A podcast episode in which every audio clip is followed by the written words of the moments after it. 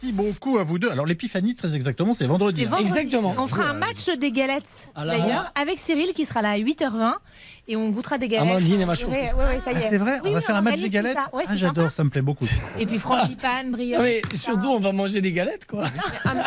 Il serait peut-être temps de faire Bah, coucou. on, on va goûter, tester. À Julien Courbet, ça vous dérange pas Ah bah non En plus, on va parler dans le quart d'heure pouvoir d'achat là, des Oui. écarts de prix entre les galettes de boulangerie et Ah bah d'hyper. Ah bah voilà Tout va bien pour vous? Bon, Formidablement Vous me permettez de vous souhaiter mes meilleurs voeux à toute votre Avec équipe. grand hein. plaisir, on- et on vous vous renvoie les nôtres. Oh bah écoutez, merci et, vraiment, et puis j'en profite pour vous le dire, hein, sans aucune pudeur, je vous dis, vous êtes vraiment le meilleur. Ah, pardon, ça c'est mon détecteur de mensonges qui vient de se mettre en marche. C'est une application qu'on m'a on Ah oui offert ça pour Noël, oui, c'est une application, vous pouvez la télécharger. Alors, Mhm. ça sonne dès que ça entend un mensonge, mais alors faites attention, pensez à l'éteindre parce Oui. qu'évidemment ça peut vous ça mettre peut être dans des oui, situations euh, compliquées. Non, je vous dis ça parce qu'une fois, j'ai, dragué une nana et j'avais complètement euh, oublié d'éteindre mon détecteur. Alors, quand je dis que j'ai dragué une nana, évidemment, c'était bien avant que je me marie. hein.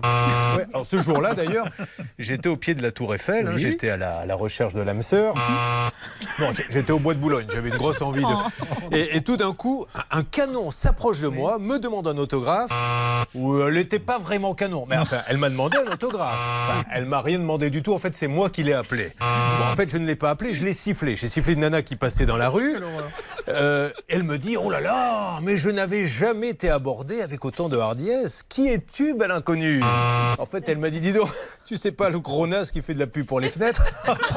Alors ça m'a fait hurler de rire. J'ai dit Tu sais, toi, tu as de l'humour, je t'invite à la Tour d'Argent, au McDo. Et euh, évidemment, là-bas, j'ai payé les deux repas. hein. On a fait moitié-moitié. Enfin, en fait, je lui ai demandé d'avancer les repas parce que j'avais oublié ma carte.